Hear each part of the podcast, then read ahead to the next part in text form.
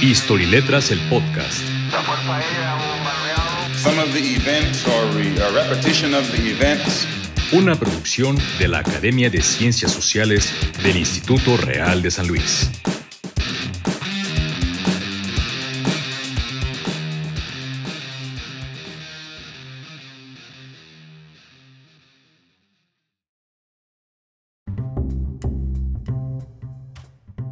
Bienvenidos sean quienes nos escuchan a este nuevo episodio de Historia y Letras, el podcast de la Academia de Ciencias Sociales del Instituto Real de San Luis. Hola, hola, ¿qué tal? Muy buenas tardes, muy feliz de estar aquí. También está Arturo Gell. Hola, mucho gusto quienes nos estén escuchando de donde sea. Mi nombre es Carlos Torres y me acompañan tres excelentes exalumnos del colegio y son eh, Miguel Ángel Leija, también está José Rivera. Hola, buenas tardes. Bueno, pues ojalá les guste aquí lo que vayamos a platicar, lo que vaya a salir. El tema de hoy es eh, la realidad electoral en los Estados Unidos y, y pues todo lo que tenga que ver con ello, especialmente cómo se ve México ante esta realidad electoral americana. Yo te puedo decir que se veía venir mucho lo que está sucediendo de cómo Trump no está tan contento con los resultados, de cómo desde antes de, la noche electoral él estaba ganando y a la mañana siguiente apareció que Biden estaba ganando, que era algo que ya se había proyectado desde semanas antes, Bernie Sanders lo había, lo había dicho que era una posibilidad de que en la misma noche electoral Trump estuviera adelante y amaneciera eh, bajo amaneciera perdiendo. Y se me hace muy interesante cómo si ya se venía previniendo esto, Trump no se preparó y no está aceptándolo de una manera idónea para la- una transición entre gobiernos. Efectivamente, ¿no? lo que se está viviendo en Estados Unidos no es un escenario raro, estaba entre lo que se proyectaba, ¿no?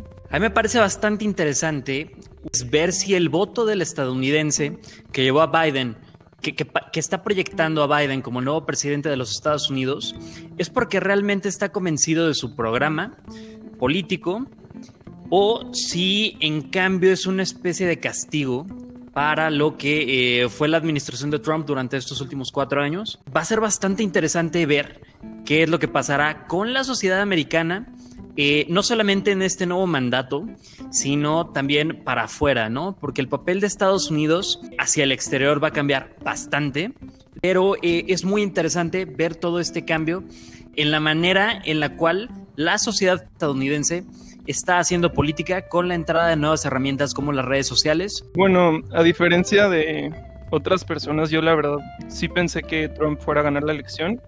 Siento que él también lo esperaba y siento que pues habían otras personas que así lo esperaban y no ganó, ¿no? Y yo creo que es efectivamente un castigo, como lo mencionaba, creo que fue Miguel. Socialmente Estados Unidos anda, anda muy apretado, yo creo, ¿no? Manifestaciones como Black Lives Matter, este, yo creo que son un in- indicio del descontento que tenía ya la población en varias cuestiones, sobre todo con la brutalidad policial. que, bueno, Biden venía como de cierta manera a mediar. Creo que tiene ahí una ini- iniciativa interesante y bueno, la verdad estoy curioso este, de saber de qué se va a tratar este, bueno, The Fund de la policía y pues, pues a qué, qué pasa en estos cuatro años. Bien, Arturo, sí, gracias. Definitivamente la crisis eh, respecto de la brutalidad policíaca, se me olvidó decirle a la audiencia que tendrá que ser tomada más en serio con Biden que con Trump, ¿no? Que prácticamente eh, se negó a reconocerla. La razón por la que ustedes están aquí es porque ustedes son tres alumnos que tomaron la mejor decisión de sus vidas y están estudiando relaciones internacionales actualmente, Sí. Miguel y Arturo están en el Colegio de San Luis, ¿correcto? Sí. Sí, Y José, exactamente. estás en el TEC de Monterrey Campus Guadalajara. Correcto. ¿Alguno de ustedes se arrepiente de haber tomado esta decisión? Es- es- ¿Resultó ser la peor decisión de su vida?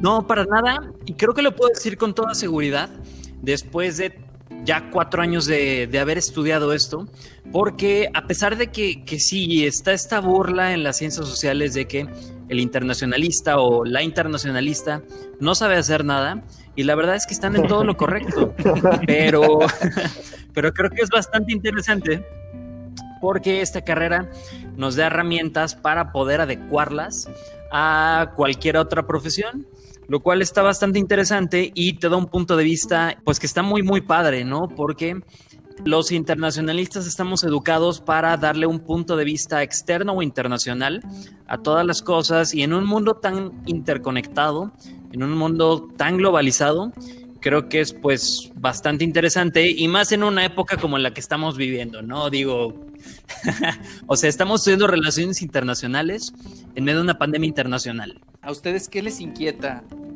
o, qué les llama la atención respecto de lo que puede representar la elección americana?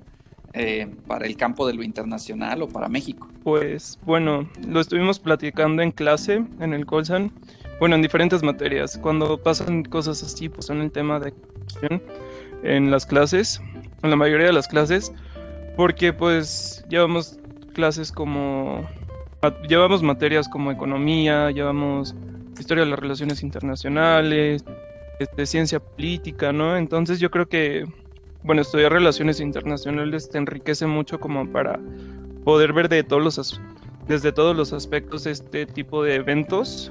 Entonces, pues platicábamos, una de mis preocupaciones era cómo iba a afectar a México esta, esta elección, ¿no?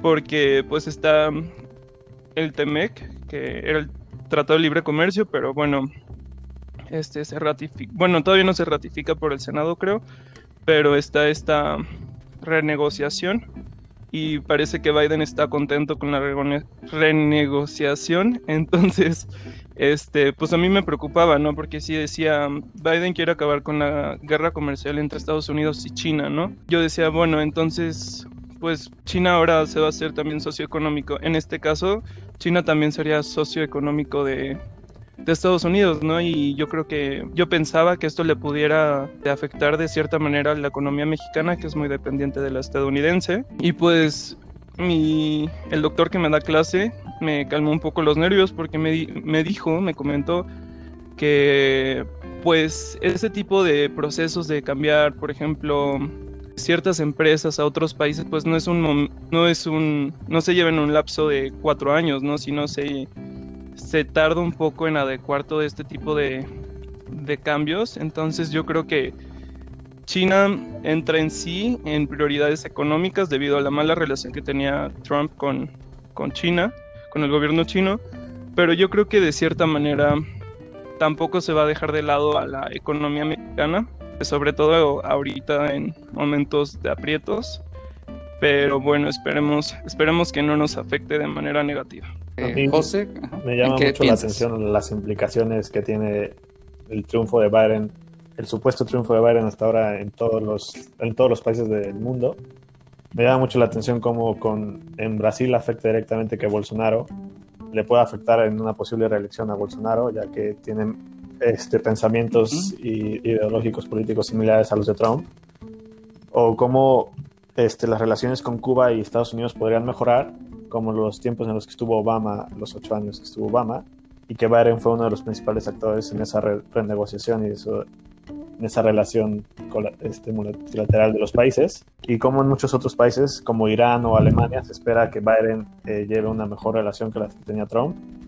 Y en otros, como Corea del Norte o China, como mencionaba este Arturo, puedan estar un poco más tensas, un poco más este, difíciles debido a la relación que tenía Trump con, con mandatarios de sus países.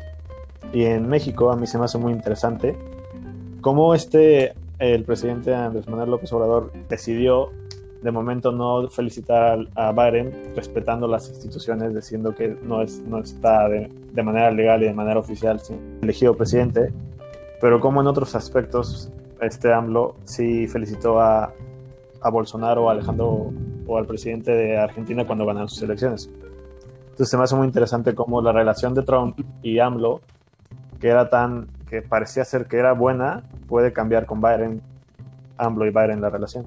Eso es muy interesante. Bueno, mencionas varias cosas interesantes, yo no lo había pensado, pero eh, si entiendo lo que dijiste respecto de Brasil, quizá la derrota de Trump eh, envalentone a la oposición brasileña, claro. a, las fuerzas que pueden derrocar a Bolsonaro, ¿no? Y digan, si cayó Trump, puede caer Bolsonaro. Acá pudimos, ustedes pueden. por otro lado, sí, por otro lado, eh, efectivamente dices que no sabemos cómo se va a llevar AMLO con Biden porque ya dio indicios de no estar extendiéndole las mismas cortesías que sí le extendió a Bolsonaro y que sí le extendió a otros presidentes del hemisferio. A mí me parece muy, muy interesante todo este cambio que vamos a vivir con Biden en caso de que todo siga como parece ser. Creo que el cambio más grande que podemos esperar en cuanto a la política exterior de los Estados Unidos eh, viene muy bien encasillada en una palabra y va a ser certidumbre, porque lo que tenemos con Trump era incertidumbre completa, no sabías cuál iba a ser su siguiente paso en absolutamente ningún tema, ¿no?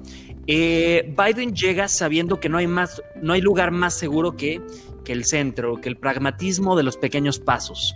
Estados Unidos es un país que desde siempre ha tenido una posición muy definida en el escenario internacional desde prácticamente la Segunda Guerra Mundial al momento en el que Trump llega, esto cambió completamente. La posición de Estados Unidos ya no puede volver a ser la misma, eh, la misma que tenía Obama, debido a que estamos en un mundo completamente cambiante. Eh, esta posición que tenía Estados Unidos tan firme y tan recta, eh, en donde toda su propaganda mediática se enfocaba en decir que Estados Unidos era el mejor país del mundo, que no era una batalla de dos, sino era una batalla de uno contra otro inferior. ¿no? O contra otros. Tras la caída eh, de, la Unión Soviética, estamos asistiendo a algo nunca antes visto y es en, la historia reciente, y es la multipolaridad. ¿Cómo se le puede hacer para mantener esa imagen de ser el país más poderoso del mundo cuando el juego cambió? La estrategia que utilizó Trump para intentar decir que Estados Unidos era el mejor eh, fue bastante discursiva, bastante de hablar eh, sin pelos en la lengua contra mandatarios de otros países eh, y, cambiar la estrategia que llevaba Estados Unidos desde hace varios años en diversos temas, como lo puede ser en, eh, en relación al cambio climático, como por ejemplo, ¿no? O si hablamos de Irán, este plan de acción conjunto y completo que en 2015 Obama este, pudo lograr, todas las negociaciones que él lideró, este, vino y las destrozó. Biden lo que tiene es experiencia de sobra en el terreno internacional. Él por muchos años presidió la Comisión de Relaciones Exteriores del Senado de los Estados Unidos. Eh, es decir, que está inmerso en las tradiciones del liderazgo global estadounidense que defienden, entre comillas, la democracia y los derechos humanos, eh, como, eh, pues, pues, ya saben, ¿no? Aceptando intervenciones en mil lados. El hecho de que Biden tenga experiencia no es algo precisamente bueno, ¿no? Pero sí es algo que le va a dar bastante más certidumbre a los socios o a los aliados estadounidenses. Eso me hace muy interesante todo lo que dices y completamente estoy de acuerdo.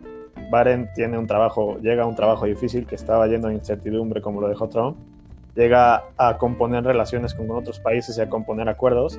Él mismo ya dijo que en, 70, en 80 días, redondeándolo, Estados Unidos reingresará al Acuerdo de París o los acuerdos nucleares que mencionas y se me hace muy, muy, muy interesante, muy importante esto que mencionas.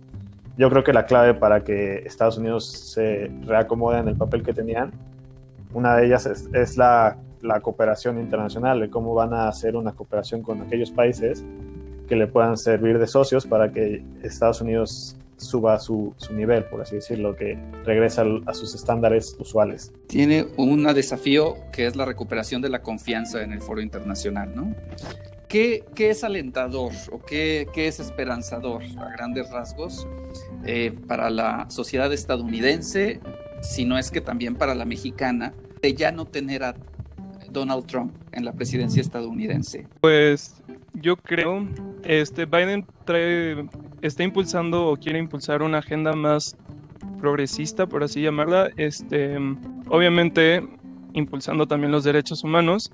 Y yo creo que lo que pasaba con Trump era que con, siento que con todos se peleaba, por así decirlo, ¿no? O sea, hasta hace unos meses estaba peleando con la OMS y que yo no les iba a dar dinero. Y yo creo que Biden, de cierta manera, como ya tuvo experiencia como vicepresidente de la administración de Barack Obama, este, yo creo que ya tiene cierta, bueno, y toda su carrera política, este, ya tiene cierta, pues, experiencia, ¿no? Entonces, yo creo que, pues, no es, no es un personaje nuevo, ¿no? No es alguien que que vaya a ser presidente que no sepa qué hacer. Yo creo que está bien preparado y me parece que pues tendrá algunas políticas.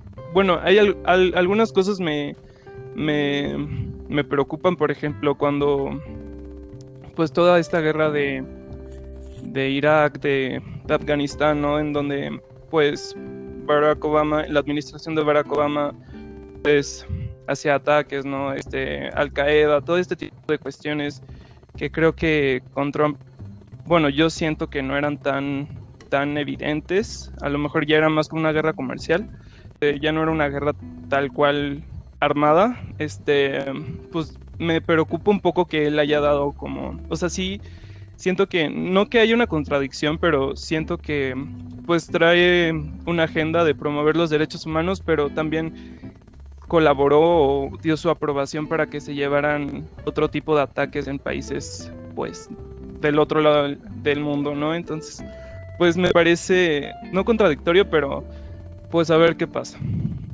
Sí, Arturo, eh, tocas un tema, bueno, varios temas interesantes, entre ellos algunas características curiosas de Biden, ¿no? Definitivamente dices, no es nuevo.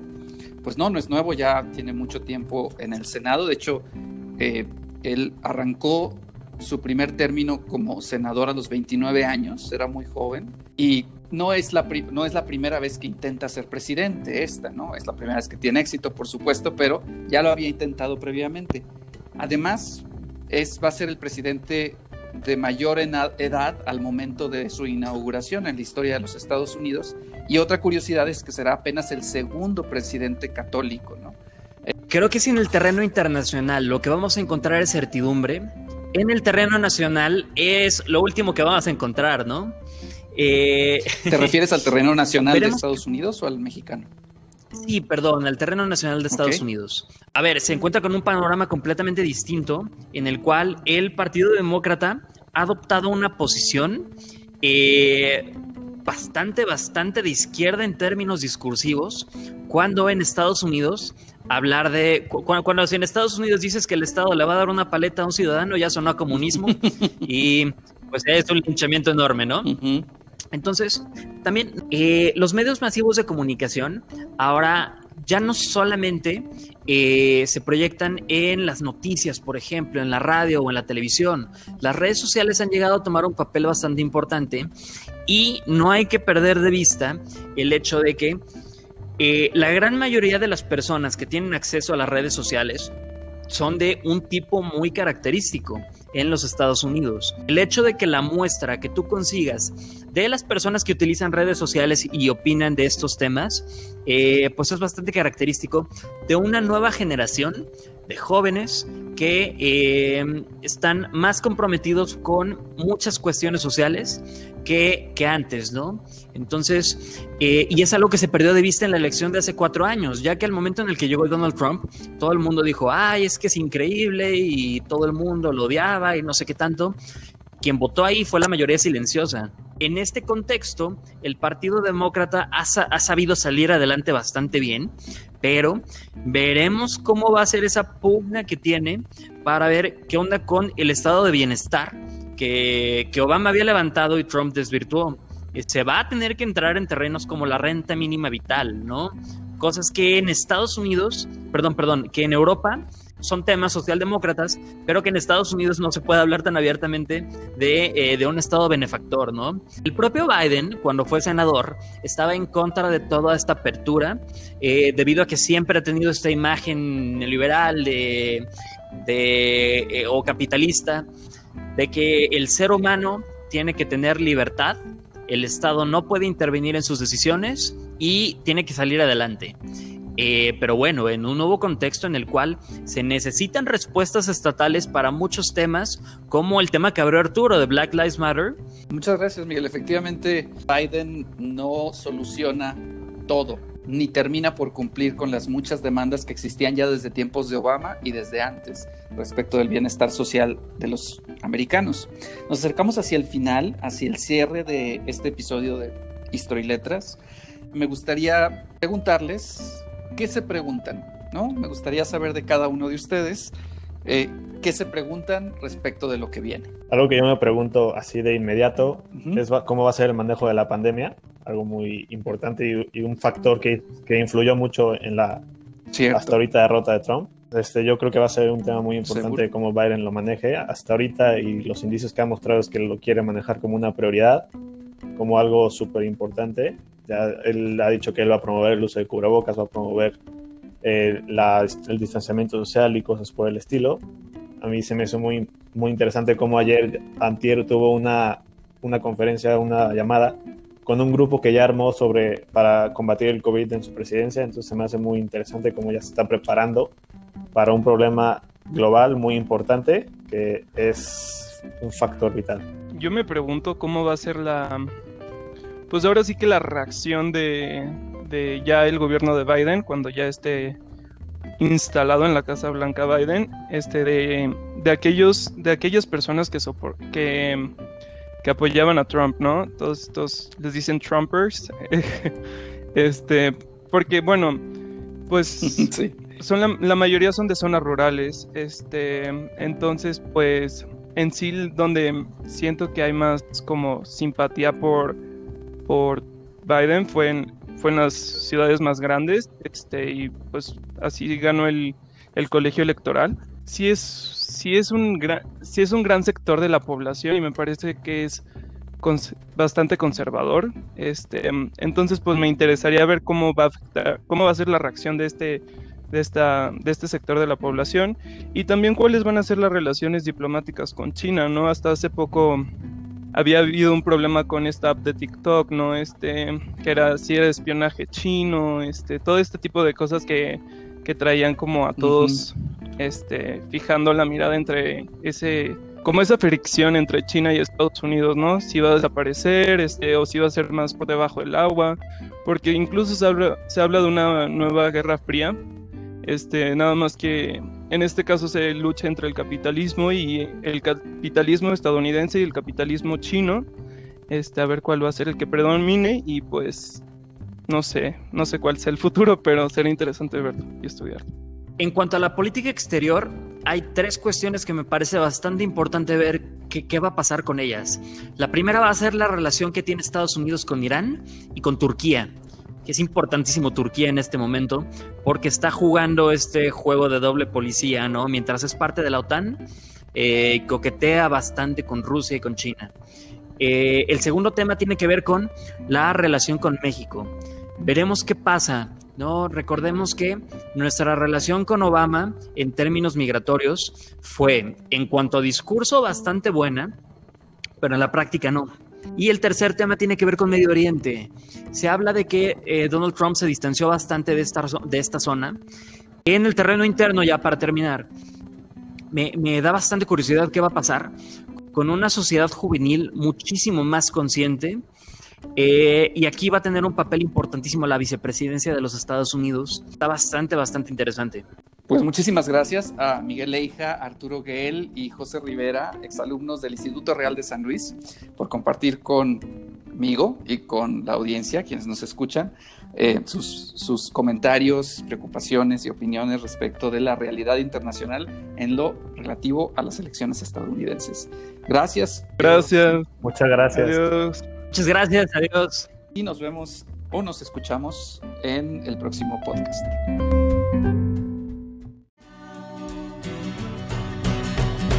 Took me four days to hitchhike from Saginaw. I've come to look for America. Laughing on the bus, playing games with the faces. She said the man in the gabardine suit was a spy. said, be careful, his bow tie is really a camera.